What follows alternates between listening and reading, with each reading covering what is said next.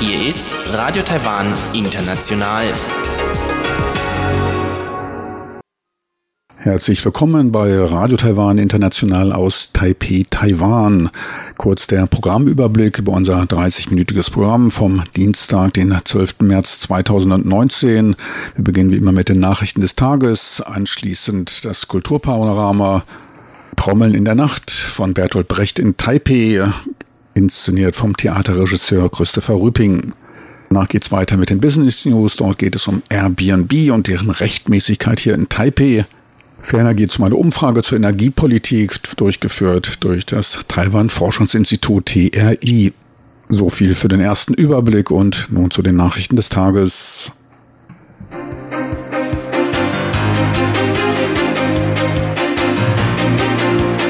Hier ist Radio Taiwan International mit den Tagesnachrichten vom Dienstag, den 12. März 2019. Die Schlagzeilen. Präsident Tsai besucht Verbündete im Pazifik. Außenminister Wu Beziehungen zu den USA so stark wie nie zuvor. Und achter Jahrestag des Erdbebens. Taiwan und Japan gedenken der Opfer und betonen Beistand. Und nun die Meldungen im Einzelnen.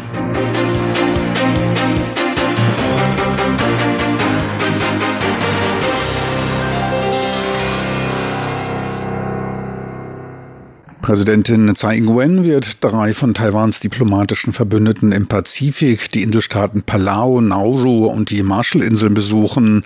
Es ist nach ihrem Besuch von 2017 der zweite Besuch in der Region. Dabei wird sie mit Palaus Präsident Tommy E. Remengesau, dem Präsidenten Naurus Baron Waka und die Präsidentin der Marshallinseln Hilda C. Heinde zusammentreffen.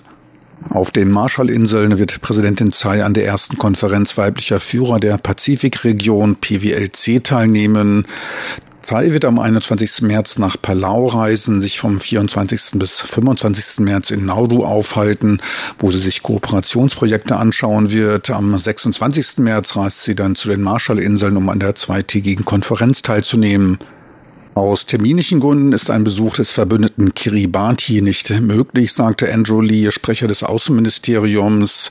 Man sei aber in den Vorbereitungen für einen Besuch Kiribatis zum 40. Jahrestag der Unabhängigkeit im Juli. Außenminister Joseph Wu bezeichnete die Beziehungen zwischen Taiwan und den USA als die stärksten, die es bisher gab. Er machte seine Äußerungen am gestrigen Abend Ortszeit bei einer Veranstaltung des Los Angeles World Affairs Councils in Los Angeles im Rahmen des 40. Jahrestages des Taiwan Relation Act TRA. Das TRA wurde nahezu zeitgleich mit der diplomatischen Anerkennung Chinas erlassen und sichert Taiwan die Unterstützung der USA bei der friedlichen Regelung der Angelegenheiten in der Taiwanstraße zu. Wu sprach auf der Veranstaltung in seiner Rede über das Thema Taiwan, ein dauerhafter Partner der USA im freien und offenen Indo-Pazifik. Wu bezeichnete den TRA als Eckpfeiler von Taiwans tiefer, starker und umfassender Partnerschaft mit den USA. Trotz zunehmenden Drucks aus China seien die Beziehungen zu den USA stärker denn je.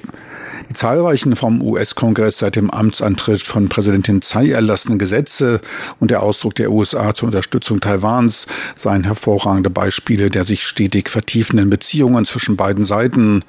Taiwan habe nie aufgehört, Frieden und Demokratie zu verfolgen. Er zeigte sich zuversichtlich, dass sich Taiwans Demokratie letztlich durchsetzen werde. Der japanische Premierminister Shinzo Abe drückte heute gegenüber Taiwans Präsidentin Tsai Ing-wen via Twitter auf Chinesisch seine aufrichtige Dankbarkeit für den Beistand und das Mitgefühl der Bürger Taiwans aus. Der japanische Premier beantwortete eine von Präsidentin Tsai per Twitter am gestrigen Montag auf Japanisch gesandte Meldung. Anlass war der achte Jahrestag des schweren Seebebens der Stärke 9,0, welches sich östlich von Japan ereignete und einen Tsunami auslöste. Präsidentin Tsai gedachte in ihrer Meldung erneut der Opfer des Erdbebens und brachte ihr Beileid zum Ausdruck. Premierminister Abe bedankte sich für die Unterstützung Taiwans, welche Mut gemacht habe. Die Wiederaufbauarbeiten im Krisengebiet sind greifbar und werden fortgeführt. Er nutzte diese Gelegenheit, um erneut gegenüber den vielen alten Freunden in Taiwan seine aufrichtige Dankbarkeit auszudrücken. Auf der Italienreise von Chinas Staatspräsident Xi Jinping soll es zu keinem Treffen mit Papst Franziskus kommen. Dies teilte Taiwans Außenministerium unter Verweis auf veröffentlichte Informationen des Vatikans mit. Italiens Medien meldeten, dass der Papst während des Aufenthaltes von Xi Jinping keine offiziellen Veranstaltungen hätte, was zu Spekulationen führte. Der Außenminister des Vatikans Paul Gallagher verneinte aber diese Vorschläge und sagte, dass ein Treffen des Papstes mit Xi momentan nicht auf dem Programm steht stehe. Der Vatikan und Peking hatten im September 2018 ein vorläufiges Abkommen zur zukünftigen Ernennung von Bischöfen in China unterzeichnet, ein Bereich, der traditionell ausschließlich dem Vatikan unterliegt. Laut Taiwans Außenministerium sei solch ein Abkommen nicht politischer oder diplomatischer Natur und berühre daher nicht die Beziehungen Taiwans mit dem Vatikan. Der Vatikan ist der einzige Verbündete der Republik China, Taiwans offizielle Bezeichnung in Europa. Die taiwanische Regisseurin He Zhaoquan wurde für ihren Dokumentarfilm Turning 18 beim Cinema Asia Filmfestival 2019 im niederländischen Amsterdam mit dem Preis für die beste weibliche Regisseurin ausgezeichnet. Ihr Film erzählt die Geschichte des Heranwachsens in ländlicher Armut und berührt dabei Themen der Homo- und Bisexualität und der Geschlechterdiskriminierung und des Mutes nach Erfüllung und Glück zu streben. In Abwesenheit der Regisseurin wurde der Preis von Vertretern des Repräsentanzbüros Taiwans in den Niederlanden entgegengenommen. Auf dem jährlich stattfindenden Cinem Asia Filmfestival werden die neuesten und populärsten Filme aus Asien vorgestellt. In diesem Jahr wurden insgesamt sechs Filme aus Taiwan ausgewählt. Bereicherung für den Zoo in Kaohsiung. Der Chongqinger Zoo in China plant, dem Kaohsiunger Shaoshan Zoo ein Panda-Bärchen zu schenken, und zwar die siebenjährige Ronglong und dem achtjährigen zukünftigen Partner Xiongxiong. Während Kaohsiungs Bürgermeister Han Guoyu das Ganze von der Zustimmung der Stadtregierung abhängig machen will, drückten einige Parlamentarier und Tierexperten ihre Ablehnung aus. Sie fürchten sich vor zu hohen Kosten, die bei mehr als 30 Millionen Taiwan-Dollar, circa einer Million US-Dollar jährlich liegen liegen könnten. Manche Experten schätzen diese sogar noch höher, andere sehen Verbesserungsbedarf beim Gehege. Ungewiss ist auch, ob zusätzliche Besucher die Finanzierung erleichtern können. Die Bürger in Kaohsiung wiederum zeigten sich teils schon neugierig auf das Paar.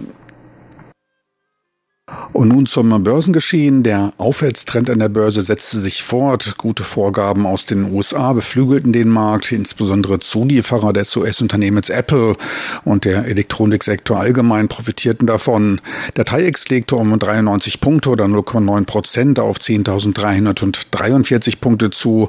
Der Börsenumsatz belief sich auf 3,6 Milliarden US-Dollar. Ein kurzer Blick auf den Devisenmarkt. Der US-Dollar bei 30,90 Taiwan-Dollar, der Euro etwas schwächer bei 34,71 Taiwan-Dollar.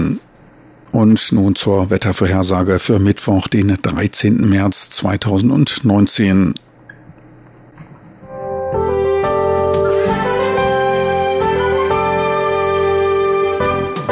Das Wetter In der Nacht zum Mittwoch ist es landesweit klar und trocken bei Tiefstwerten von bis zu 13 Grad im Norden und 19 Grad Celsius in der Südhälfte. Tagsüber zeigt sich in der Nordhälfte nochmals die Sonne und bringt Höchsttemperaturen von bis zu 24 Grad. Ansonsten ist es bedeckt bis heiter, im Osten bewölkt und dort regnet es auch ab und zu. Die Temperaturen dort bei 26 Grad. Sie hörten die Tagesnachrichten von Radio Taiwan International vom Dienstag, den 12. März 2019.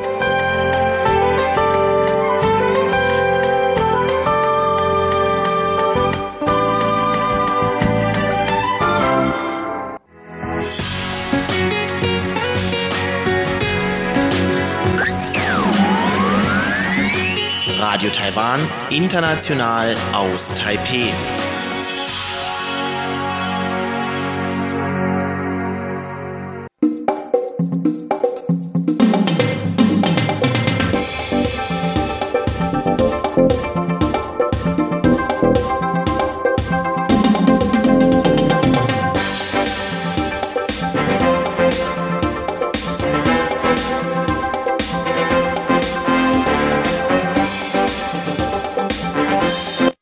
Weiter geht's nun mit dem Kulturpanorama und Karina Rother. Sie berichtet von der Brecht-Inszenierung Trommeln in der Nacht des, des deutschen Theaterregisseurs Christopher Rüping. Kulturpanorama auf RTI.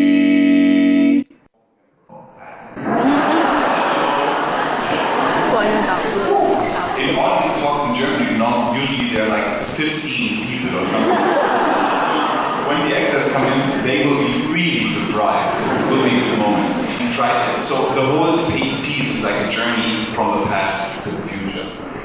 Das ist der Theaterregisseur Christopher Rüping, der sich über das rege Interesse seines Taipeher Publikums freut. Als er nach der Vorstellung seiner Trommeln in der Nacht am Sonntag, den 10. März, in der Aula des Nationaltheaters sitzt, um die Fragen der Zuschauer zu beantworten, sind nicht nur die circa 100 Sitzplätze voll besetzt, auch um die Stühle herum scharen sich mehrere hundert stehende Zuhörer, die breiten Treppen zu beiden Seiten sind voll mit Stehgästen und sogar über die Treppengeländer im ersten und zweiten Stock lehnen sich Schulter an Schulter die die Theatergänger, um die Antworten dieses deutschen Regisseurs auf ihre Fragen zu hören. Doch was machte die Aufführung an diesem Sonntag so besonders? Christopher Rüping ist seit September 2016 der Hausregisseur an den Münchner Kammerspielen und ein großer neuer Stern am deutschen Theaterhimmel. Seine Inszenierung von Bertolt Brechts Trommeln in der Nacht wurde letztes Jahr als eines von deutschlandweit zehn Stücken zum Berliner Theatertreffen eingeladen. Am letzten Wochenende hatte sie ein dreitägiges Gastspiel in Taipei im Rahmen des Taipei International Festivals of the Arts, kurz TIFA. Wie sich das Ganze angebahnt hat, war so, dass wir mit äh, Trommeln in der Nacht letztes Jahr beim Theatertreffen eingeladen waren. Und ich glaube zum Beispiel Herr Röster vom Goethe-Institut hat es da gesehen. Ähm, und ich weiß nicht genau, wer vom Festival, vom TIFA jetzt ob, es ob die es in München gesehen haben oder in Berlin. Aber jedenfalls irgendwann kam die Einladung und ab da ist es eine Frage von Machbarkeit. Das TIFA, in dessen Rahmen die Inszenierung in Taipei stattfand, ist ein dreimonatiges, spartenübergreifendes Kunstfestival von Februar bis April, das hochkarätige Inszenierungen aus Taiwan und der Welt auf den Bühnen des Nationalen Konzerthauses und des Nationalen Theaters in Taipei zeigt. Nachdem das Gastspiel eingeladen worden war, erklärte sich auch das Goethe-Institut Taipei bereit zur finanziellen Unterstützung. Diese Gelegenheit wollte sich das Ensemble natürlich auf keinen Fall entgehen lassen. Wir wollten es natürlich unbedingt möglich machen und Machbarkeit sind nicht nur Kosten und Logistik, sondern tatsächlich auch Termine, weil jetzt auch alle Schauspieler, die mit mir hier sind, können ja nicht zeitgleich in München spielen. Das heißt, ab da geht es dann um so organisatorische Sachen. Im Interview, das wir vor der Taipei-Premiere mit dem Regisseur geführt haben, gibt uns Christopher Rüping einen Einblick in das, was hinter den Kulissen stattfindet, damit so ein transkontinentales Gastspiel überhaupt gelingen kann. Denn das Gastspiel in Taiwan ist für die Produktion eine Premiere, auch wenn sie in den Kammerspielen bereits Erfahrungen mit einem fremdsprachigen Publikum hat. Trommelnacht ist ja noch eine relativ junge Inszenierung, ehrlich gesagt. Und das hier ist das erste große Gastspiel außerhalb von Deutschland, was wir haben. Wir haben beim Berliner Theatertreffen gespielt. Und es ist so, dass sowohl in Berlin als auch in München die Vorstellungen immer komplett auf Englisch übertitelt werden.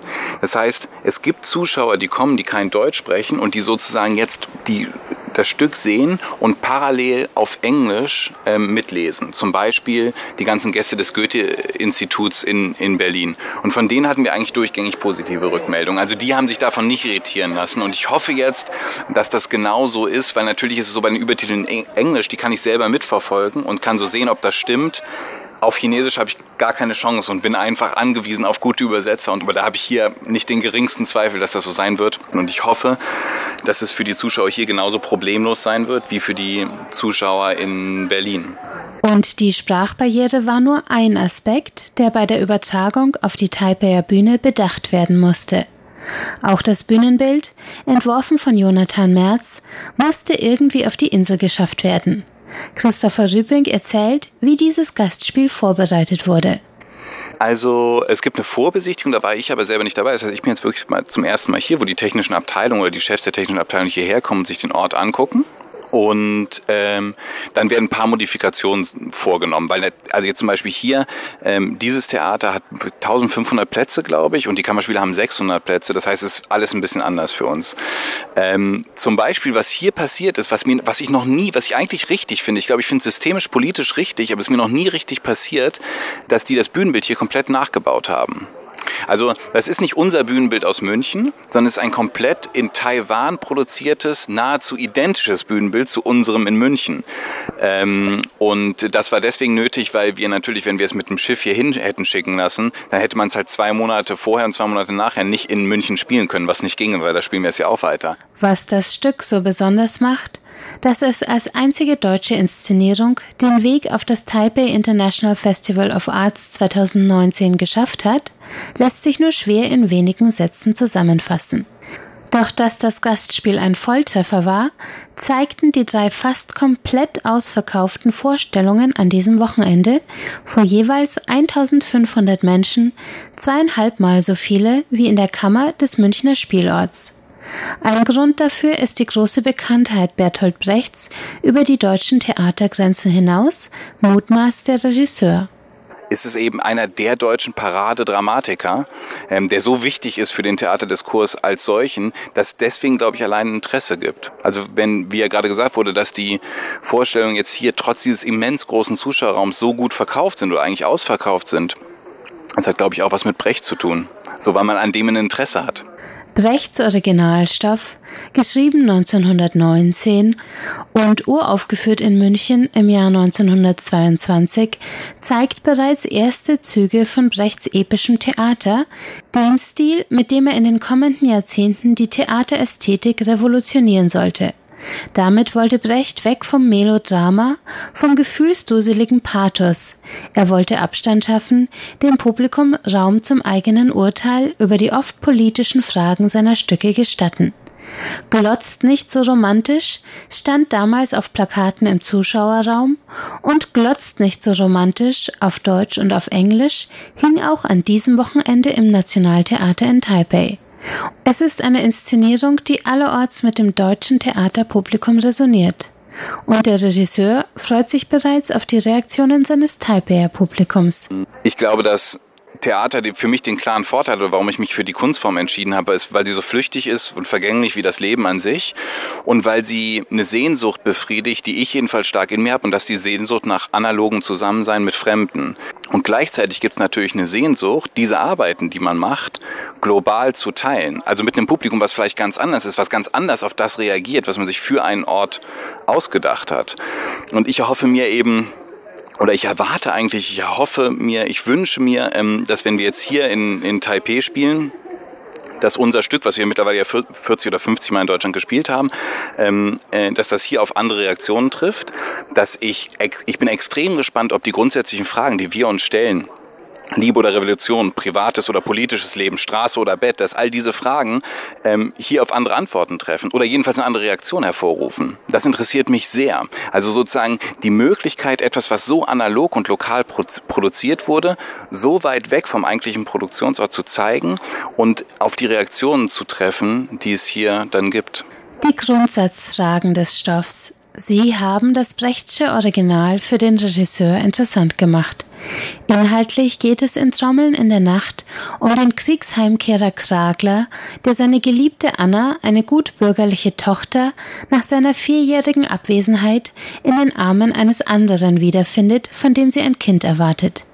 Er schließt sich daraufhin einer linken Revolte in den Straßen Berlins an, nur um sich später von Anna, die ihn nun doch wieder möchte, zurück in die Geborgenheit des bürgerlichen Heims holen zu lassen. Kragler entscheidet sich gegen die politische Idee und für die romantische Zweisamkeit.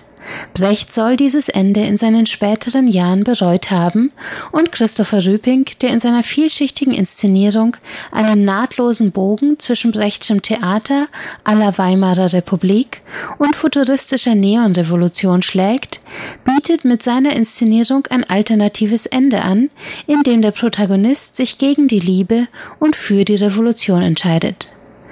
Dieses Ende nach Brecht und das Ende von Brecht werden in München abwechselnd gespielt und auch in Taipei waren beide Versionen zu sehen.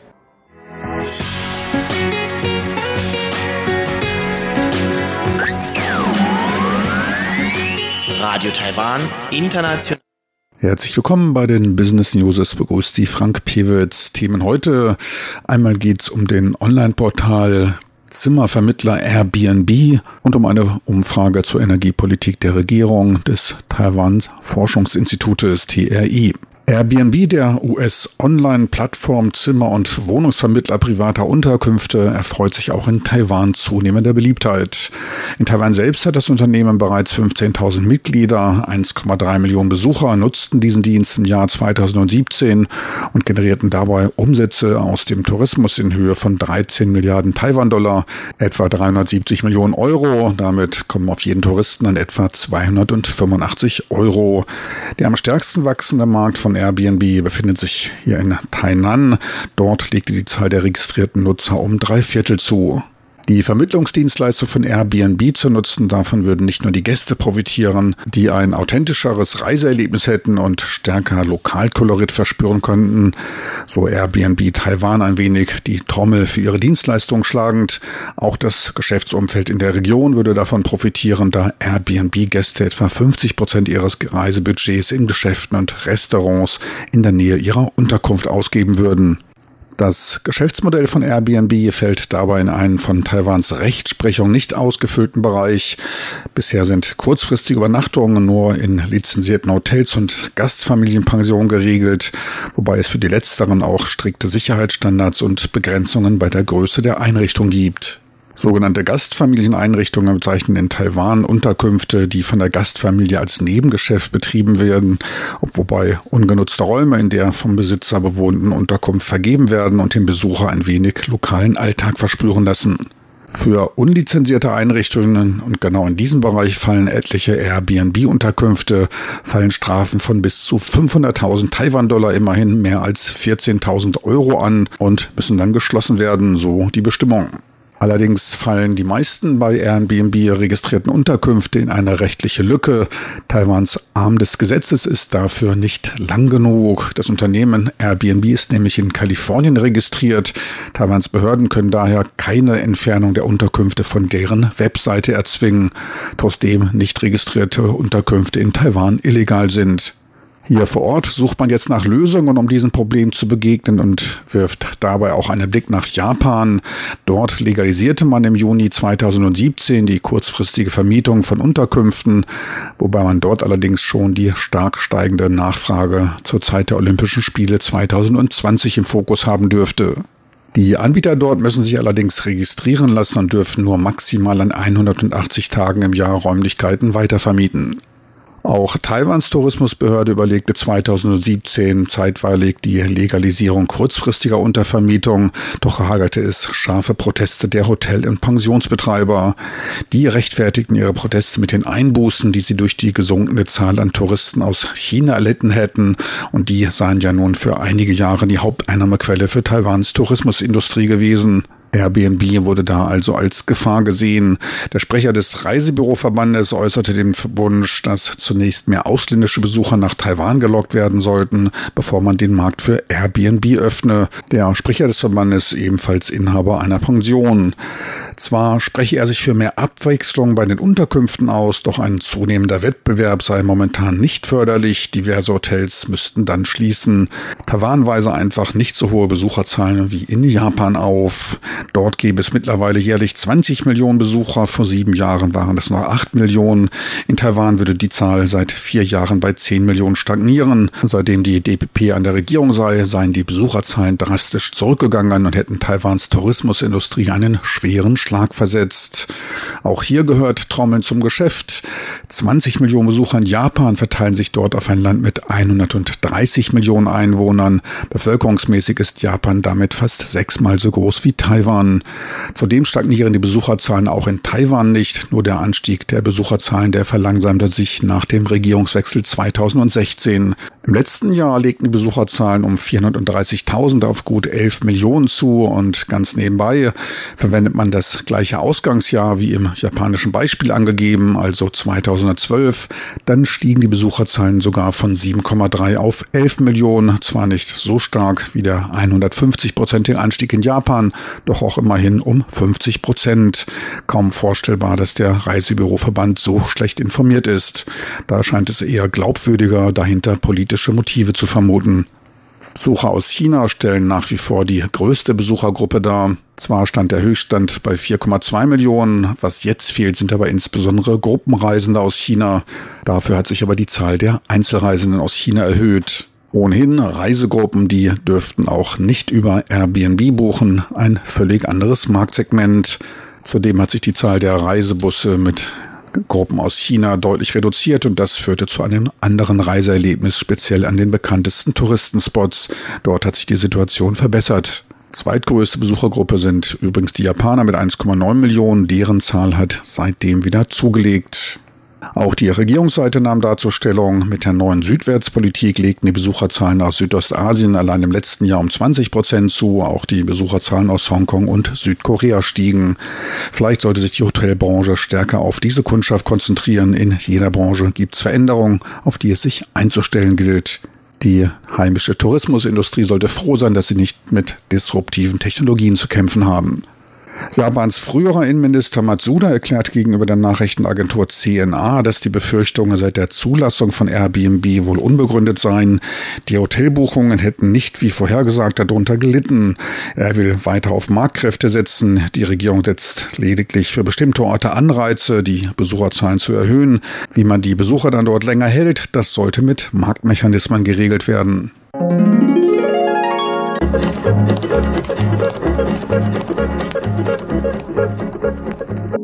Knapp 55 Prozent der vom Taiwan Forschungsinstitut TRI befragten Personen unterstützen die Energiepolitik der Regierung im Einklang mit dem Referendumsergebnis, auch wenn in den kommenden drei Jahren Energieengpässe vorhergesehen werden.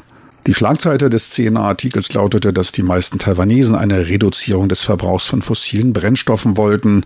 Das Referendumsergebnis wurde als öffentlicher Aufschrei gegen die Luftverschmutzung durch den Verbrauch von fossilen Brennstoffen gesehen, wobei es doch eigentlich besser heißen sollte, die Bevölkerung will bessere Luft. Beim Referendum wurde die Bevölkerung gefragt, ob sie für eine einprozentige jährliche Senkung des Konsums von fossilen Brennstoffen sei. Dabei hätte meiner Meinung nach die Umfrage besser lauten sollen, ob man eine einprozentige Reduzierung der Emissionen fordern sollte. Da hätte man nämlich noch die Option offen, mehr Brennstoffe einsetzen zu können, wenn man durch Einsatz fortschrittlicher Technologie deren negative Auswirkungen reduzieren kann, also die Emissionen senkt. In kaum einer Volkswirtschaft der Welt ist nämlich Wirtschaftswachstum nicht mit einem erhöhten Verbrauch an Energie verbunden. In Deutschland hatten wir dieses hehre Ziel zumindest schon einmal zeitweilig erreicht. Warum Taiwan sich diese Last jetzt noch mitten in einer zeitlich sehr ehrgeizigen umzusetzenden Energiewende auferlegen soll, ist in der Tat eine berechtigte Frage. Nicht fossile Brennstoffe wären erneuerbare Energien oder Atomstrom. Letzterer ist mit einer ganzen Reihe wenig erwähnter langfristiger Kosten und Risiken verbunden. TAI-Präsident U fügte noch an, dass die Öffentlichkeit sich eventuell nicht bewusst sei, unter welchem Druck die Regierung bei der Sicherung einer ausreichenden Stromzufuhr sei und erinnerte die Regierung daran, dass eine stabile Stromversorgung oberste Priorität der Energiepolitik sei. Starke Differenzen sah er bei der Sicht der Öffentlichkeit über den Status quo der Energieversorgung. Knapp 60 Prozent gaben bei der TRI-Umfrage an, dass Atomstrom die Hauptquelle der Energieversorgung des Landes sei. In der Tat trägt Atomstrom nur noch 10,1 Prozent zur Stromversorgung bei. Gut ein Drittel entfällt auf Gas, knapp die Hälfte auf Kohle. Auch für den Fall, dass die Stromversorgung ohne Atomstrom gesichert sei, setzten sich lediglich knapp 42 Prozent für ein atomstromfreies Land ein. Für einen ähnlich hohen Prozentteil war die Frage der Endlagerung das größte Problem. Lediglich knapp 30 Prozent zeigten wenig Unterstützung für eine Laufzeitverlängerung der AKWs, wenn die Frage der Endlagerung des Atommülls nicht geklärt sei. Vielleicht ein wenig kryptisch formuliert. Im Umkehrschluss würde dies ja bedeuten, dass eine klare Mehrheit der Weiterverwendung von Atomstrom trotz des ungelösten Problems der Endlagerung zustimmen würde. Zwei Drittel der Befragten wollten diesen Atommüll nicht in ihrer Umgebung gelagert sehen. Gut 40 Prozent würden äußerst starken Widerstand dagegen leisten. Fazit, es besteht noch ziemlich großer Informationsbedarf über die Energiepolitik. Angesichts der relativ laxen Regeln sind Einsparpotenziale hier aber reichlich vorhanden. Das einprozentige Einsparziel könnte gut erreicht werden. Das war's von den Business News mit Frank Pewitz. Das war's auch von Radio Taiwan International vom Dienstag, den 12. März 2019. Die Sendung und auch weitere Informationen sind online